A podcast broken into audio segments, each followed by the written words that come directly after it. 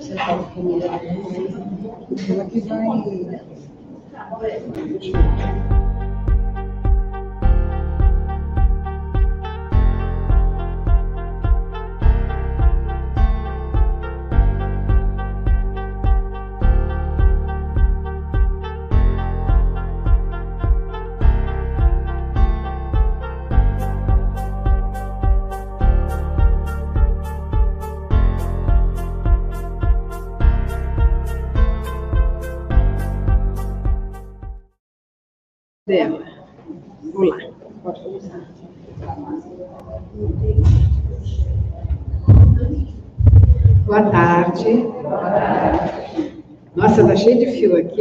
Estou acostumada com essas coisas. A gente vai conversar um pouquinho sobre Maria de Nazaré. É, Para mim é uma imensa alegria falar de Maria de Nazaré, a Santíssima Mãe de Jesus e nossa, Maria de Nazaré, de Nazaré nos adotou a todos. Então, é com muita alegria que, por pouco tempo, né, meia horinha, a gente vai falar de Maria, em homenagem a todas as mulheres e, em especial, as mulheres mães, né, que nessa encarnação são mães. Então, nós vamos iniciar falando da Santíssima, especificamente sobre sua família, que se compunha de Jesus como filho, José e Maria, que é que nós vamos fazer referência nesse momento. Fala-se dos irmãos de Jesus, que Jesus tinha irmãos mas não é um estudo que a gente vai fazer hoje. Nós vamos falar hoje de Maria de Nazaré. E para falar da mãe, não poderíamos deixar de falar do filho, né? E do pai, que fez parte dessa família. Jesus teve sua família configurada em José, seu pai biológico, e Maria, sua mãe. Nesse livro, A Caminho da Luz, Emmanuel nos diz assim: quando chegou o tempo previsto para a vinda do Cristo, as entidades angélicas do sistema solar movimentaram-se nas terras, nas proximidades da Terra, adotando providências de vasta e generosa importância que foram levadas a efeitos. Escolhem-se, então, os, os instrutores, os precursores imediatos e os auxiliares divinos. Providência essa tomada na terra antes da chegada do Cristo na terra. Antes ainda de Maria de Nazaré iniciar a sua missão como mãe de Jesus. Então houve uma grande preparação.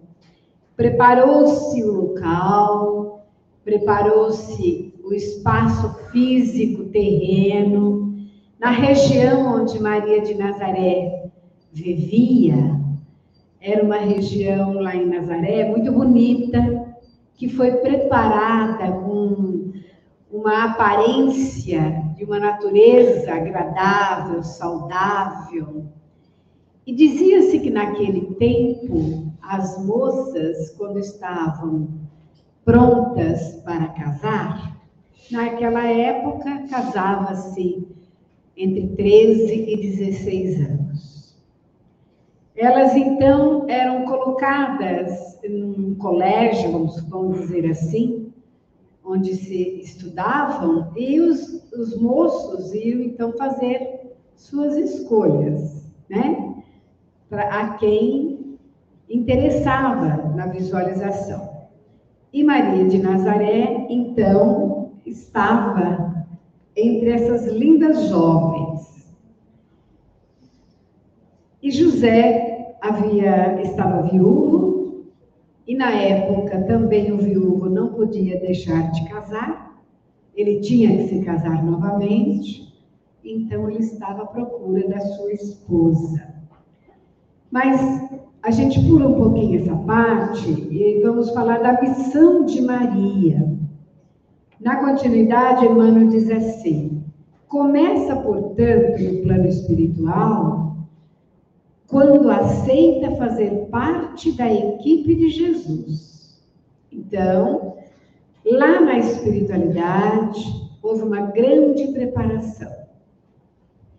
Fazendo um parêntese, quando a gente vai voltar para a Terra, reencarnar, se a gente tem alguns créditos, nós somos convidados a participar dos nossos projetos reencarnatórios. Podemos então até pedir, olha, eu gostaria tanto de ser filho de fulano e de ciclano. É possível que eu volte para a Terra como filha de tal pessoa? Tal pessoa pode ser minha mãe, pode ser meu pai. Então, existe um preparativo no nosso projeto reencarnatório. Nada é por acaso, nada é alheio ou aleatório.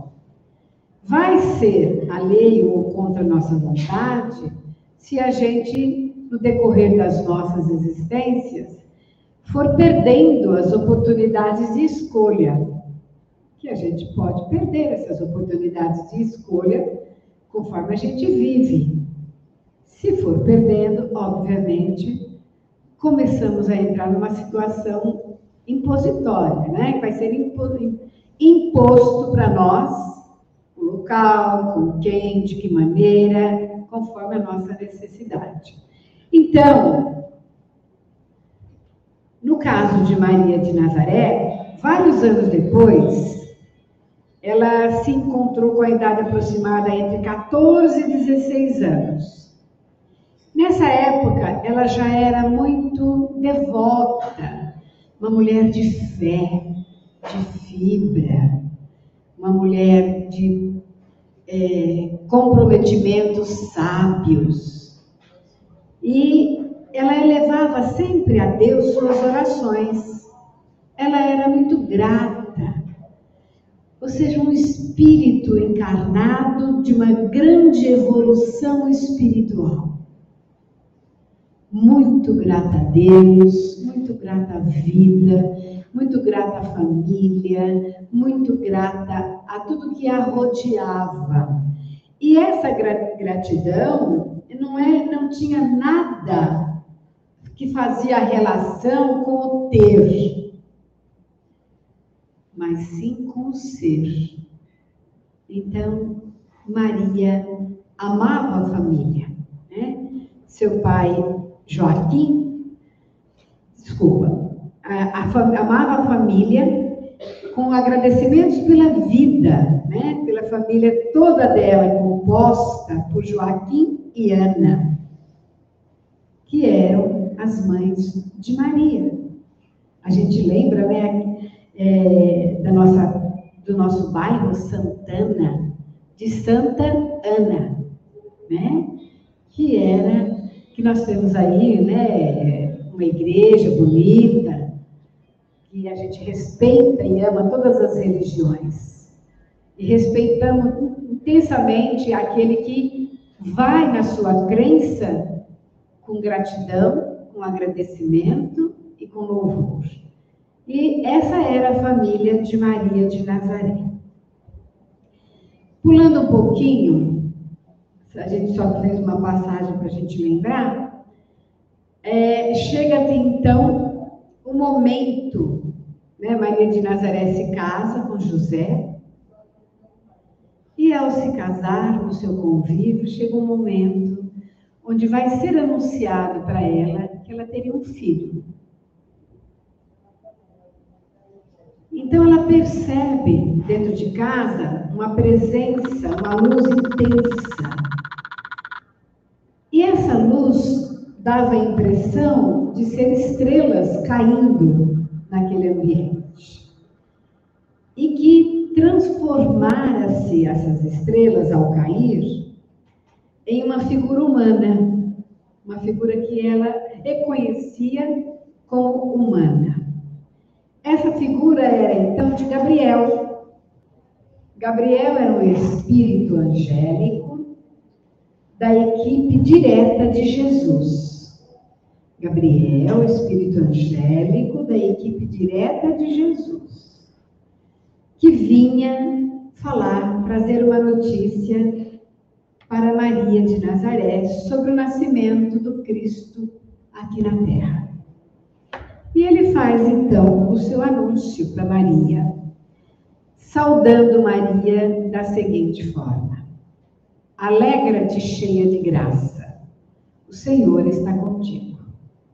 Encontraste graça junto de Deus. Eis que conceberás no teu seio e dará à luz um filho, e o chamarás com o nome de Jesus. E o anjo traz então essa notícia para Maria de Nazaré. E ele continua: ele será grande, será chamado de Filho do Altíssimo, reinará na casa de Jacó para sempre, e o seu reinado não terá fim. Essa informação a gente encontra em Lucas, no capítulo 1, versículos 28 a 23. Os detalhes dessa informação que Maria recebe. Ela receberia um espírito de alta hierarquia,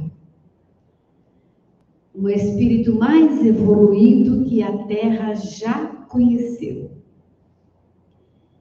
Outro detalhe nessa informação de Lucas o reinado desse espírito não terá fim. Quando Jesus diz: O meu reino não é deste mundo, ele está dizendo: Eu não reino, eu não vim para reinar na terra, porque eu sou o rei de todos os reis da terra. O meu reino é o universo, não é deste mundo. E esse reinado de Jesus não terá fim. Jesus é o governador deste planeta. Existem outros espíritos de, da mesma hierarquia na governança de outros locais. E todos esses espíritos de uma esfera elevadíssima, que a gente não alcança ainda, continuarão na administração do universo que está e continuará sempre na condução da providência de Deus.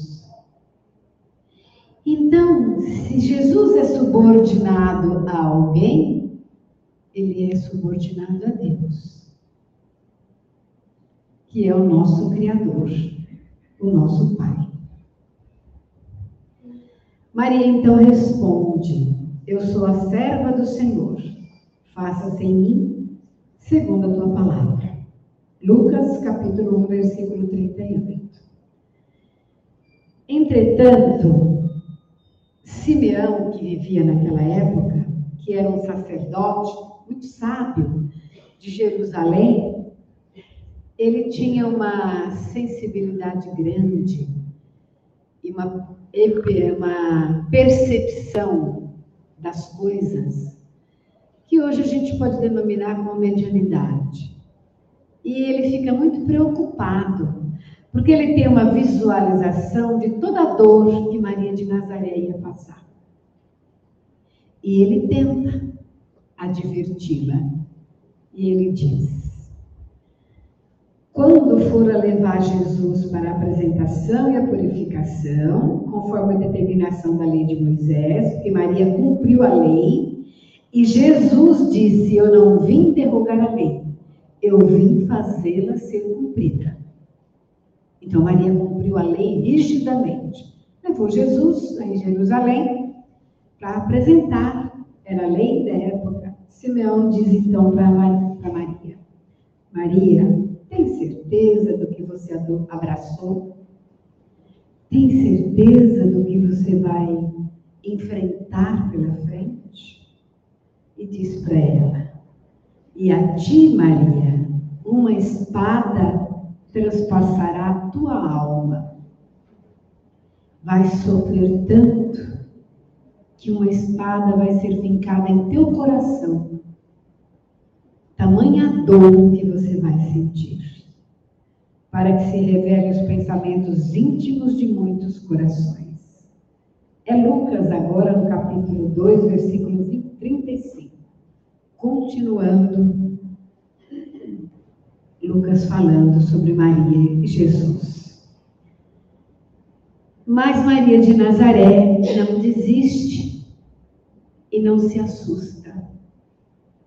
Corajosa, habilidosa, amorosa, compreensível, obediente, submissa à vontade de Deus e, acima de tudo, responsável por aquele ser que Deus colocou em suas mãos.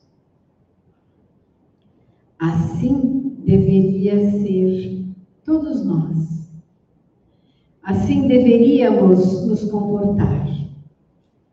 No momento em que somos mães, precisamos conhecer a missão daquele ser que é colocado em nossas mãos, em nosso colo, em nossa vida. Como a gente conhece a missão dos nossos filhos? Observando suas tendências desde o nascimento. Ao observar suas tendências desde o nascimento, nós podemos ir modelando aquela criatura que Deus colocou em nossa mão, de forma que ele não sofra, não se desequilibre e não se perca no desenrolar da sua vida. Essa é a nossa função quando Deus coloca o filho dele para que a gente se transforme numa cuidadora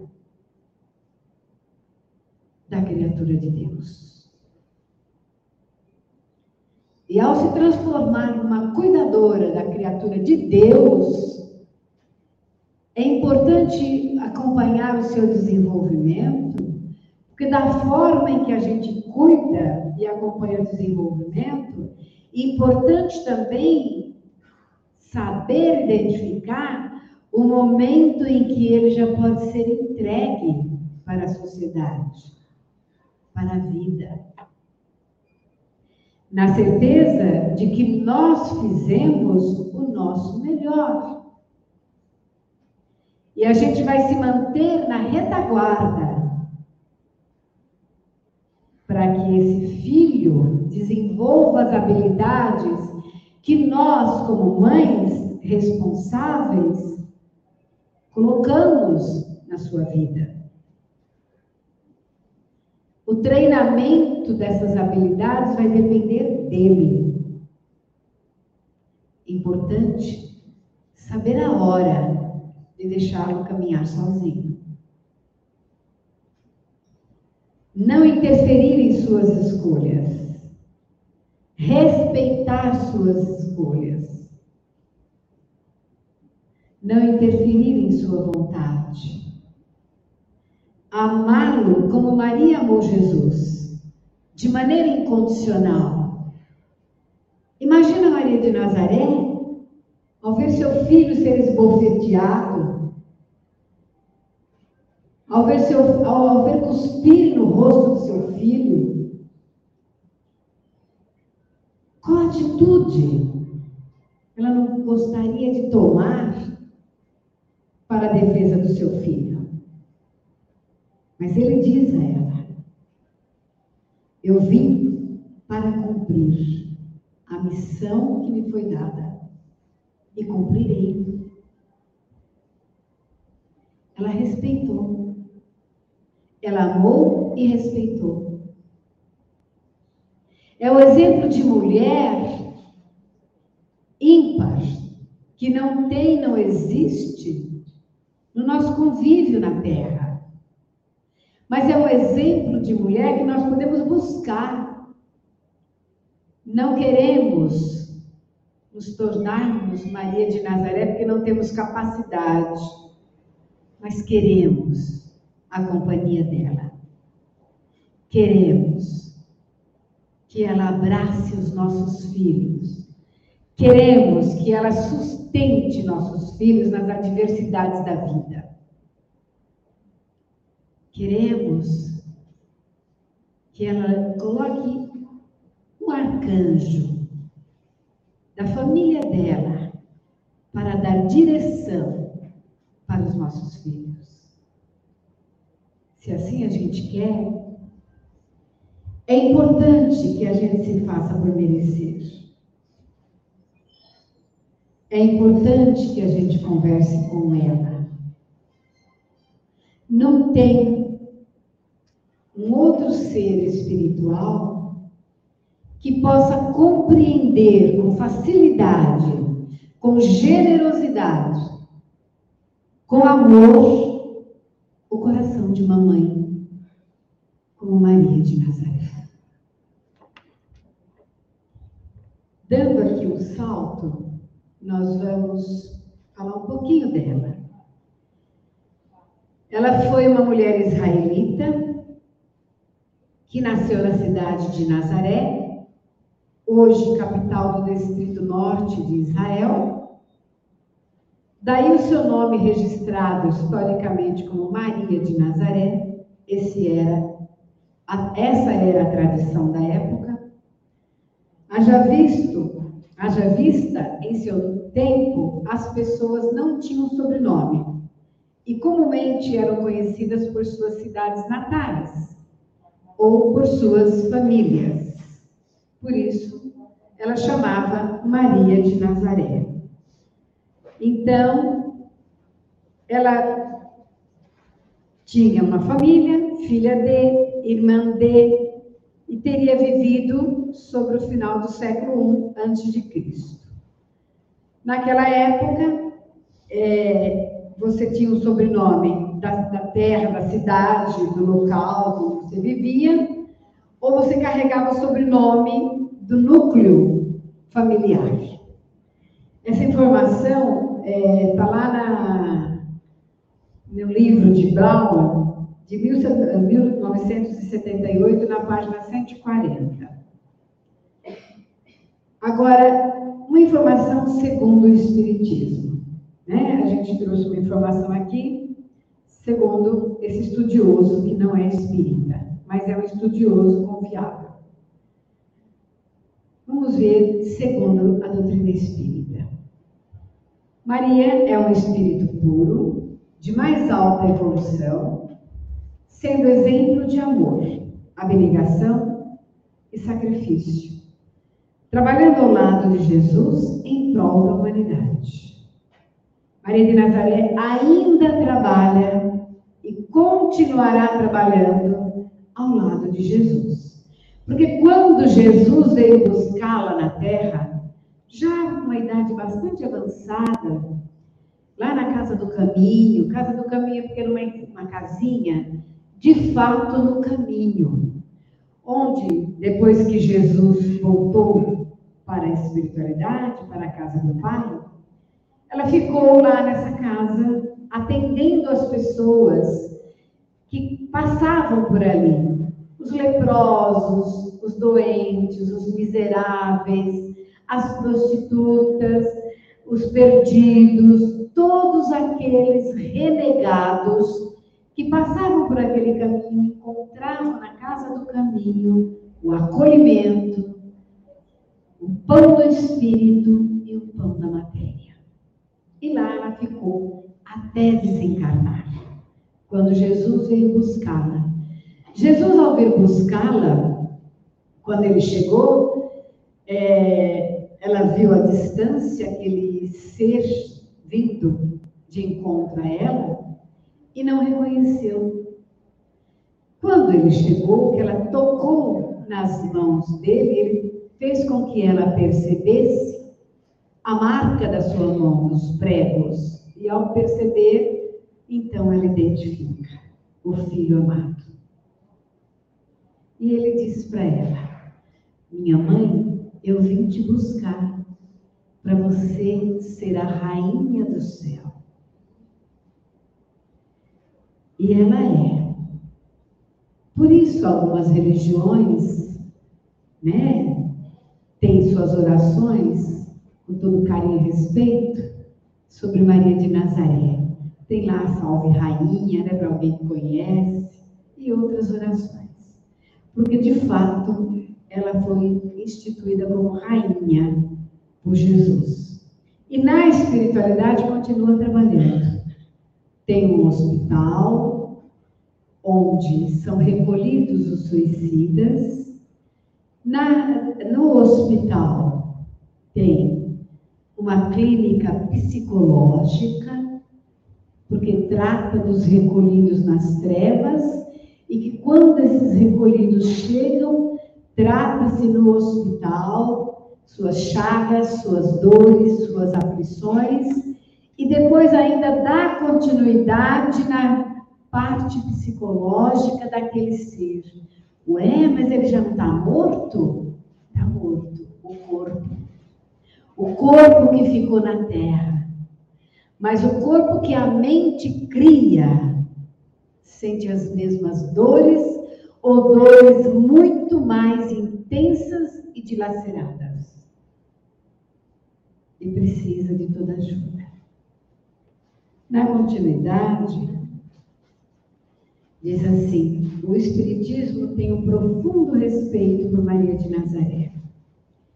Imaginemos em nossa restrita compreensão que nós, meros seres imperfeitos, assumimos grande responsabilidade ao recebermos no seio de nossos lares uma criança um ser em formação e que deverá ser educado e orientado pelos seus responsáveis. Imagina, nós somos tão cuidadosos, né? Os pais. Imagina Maria.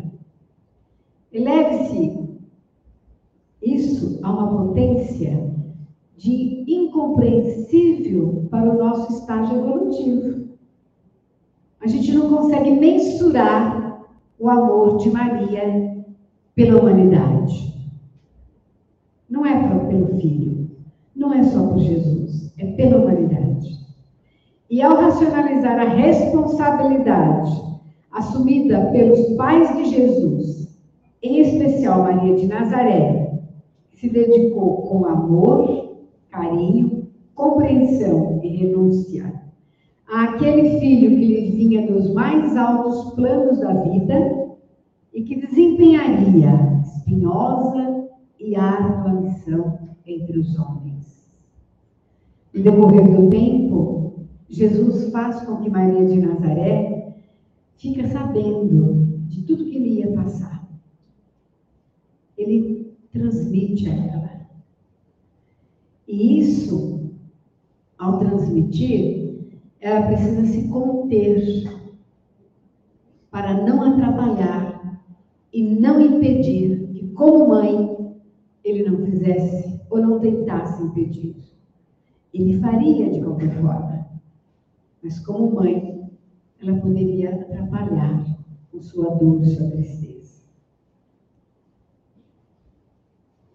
Maria vem do nome Miriam, que é um nome hebraico, Maria é a única mulher no Alcorão, o livro sagrado do islamismo. É a única mulher mencionada no Alcorão. É Maria.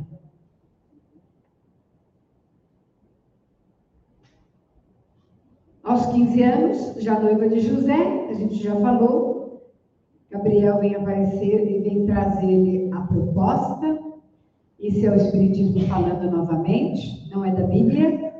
Maria não apenas tinha capacidade de correr riscos e de enfrentar situações novas, mas também era uma mulher rápida em agradecer, mesmo quando tudo estava errado. Sua vida transformou-se em símbolo de ternura e esperança para todos os deserdados. Seus pés caminharam sobre os espinhos das roseiras e sangraram no contato com os caminhos tortuosos e difíceis dos filhos da terra. Nossa, gente, está acabando a bateria aqui, onde liga? Deixa eu ver. Ah, peraí. Liguei, obrigada. Continuando. Deixou sua marca indelével nas vidas das mulheres de todas as origens e de todos os povos. Esse é um recado para nós, mulheres e mães. Nós temos uma advogada excelente. Não tem ninguém igual para advogar nossas causas. Pense nela, peça para ela, converse com ela. Ela sempre vai defender as causas de uma mãe com o coração dilacerado, de uma mãe que sofre, de uma mãe que chora. Ela faz isso por toda a humanidade. Como disse Jesus, Deus tem um especial carinho por aquela que está num corpo de mulher. Porque é, aquela que está num corpo de mulher será a ponte para que ele envie seus filhos. Então, todos os homens também Deus tem um especial carinho. Mas quando ele tiver no corpo de mulher, como diz Jesus, o carinho é mais especial. Para que a gente corresponda a esse amor, a essa dedicação ímpar, a esse carinho, a alguém que luta por nós, precisamos nos tornarmos dignas e dignos desse amor. Então, essa dignidade, esse respeito, precisa nascer em nós. De nós por nós. E somos nós que carregamos o estandarte de levar adiante, de ensinar a todos a amar sem limites, a ser grato à vida, a solucionar pendências através do amor, e em especial, de fazer a lei do filho, que é a lei de amor, se manter em vigor e ser o nosso estandarte e a nossa solução. Então, em sua pessoa, as mulheres alcançam as estrelas e, através da sua santíssima maternidade, Maria de Nazaré tornou divino a expressão mãe. Amparada pelos roxinóis e pássaros canoros, rasgou a sombra da amargura e teceu o manto alvo e pulcro da vida dolorosa de todas as mães da terra. Teceu o manto que nos cobre diante das nossas, das nossas necessidades experimentou o esforço inaudito de ser mãe dos pecadores, a fim de conduzir o homem terrestre no caminho das estrelas. Trabalha lado a lado com o governador planetário, para que a gente tenha um caminho glorioso na Terra. Aqui a gente vai ver uma poesia feita para ela. Anjo dos bons e mãe dos pecadores. Enquanto ruge o mal, Senhora, enquanto reina a sombra da angústia, abre o teu manto, que agasalhe e consola as nossas dores. Nos caminhos do mundo, há treva e pranto. No infortúnio dos homens sofredores, volve a terra ferida de amargores o teu olhar imaculado e santo. Ó Rainha dos anjos, meiga e pura. Estende tuas mãos à desventura e ajuda-nos ainda, Mãe piedosa. A gente vai ver uma curiosidade aqui sobre Maria de Nazaré. Lá no livro Memórias do Suicida, Camilo Castelo Branco conta. É, Camilo Castelo Branco é um escritor da literatura portuguesa. Ele tem um relato lá muito interessante da Legião dos Servos de Maria. E ele fala que essa Legião dos Servos de Maria, eles andam trajados de branco e apresentavam-se caminhando pelas ruas lamacentas do Vale dos Suicidas, de um a um, em coluna rigorosamente disciplinada, enquanto, olhando-os atentamente, distinguiríamos, à altura do peito de todos eles, uma pequena cruz azul celeste, que parecia ser um emblema, um distintivo. E era o distintivo dos trabalhadores da Legião de Maria. Se a gente vê, não sei se ainda hoje, na época da minha mãe, na crença dela, ela era filha de Maria, tinha uma fita azul no pescoço, se não me engano, não era? com uma cruz lá. E era o distintivo dos laços, da, dos servos da Legião de Maria. A prece para Maria, quando a gente faz a prece para ela, tudo isso são curiosidades que Chico passou para nós. E deixou escrito, viu, gente? Não passou agora. As petições, ou seja, as orações feitas por todos que estão na terra e no plano espiritual, e que são destinadas a Maria de Nazaré, elas são levadas a planos superiores e lá são acolhidas por todos os emissários da Virgem de Nazaré, a fim de serem examinadas e atendidas conforme o critério da verdadeira sabedoria. Orar para Maria chega para ela. Chico Xavier, é, uma curiosidade sobre o retrato de Maria de Nazaré, né? Em Uberaba, dia 1 de dezembro de 1984, lá no Centro Espírita de Chico, ele recebe, da, no Dia das Mães, ele recebe é, pelo Espírito de Emmanuel esse retrato de Maria de Nazaré. Então, quando vocês verem essa foto, esse retrato, foi Emmanuel que passou para Chico, que nessa noite tinha sido avisado para que lá no centro tivesse alguém que desenhasse muito bem para poder colher as informações. Sabemos que Maria dirige no plano espiritual várias organizações de socorro aos necessitados, principalmente os suicidas, atendendo em instituições espirituais como o Hospital Maria de Nazaré e a Mansão da Esperança.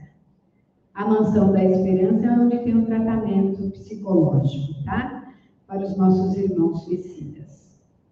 Sabemos que Maria dirige na espiritualidade várias organizações aos necessitados, principalmente os suicidas.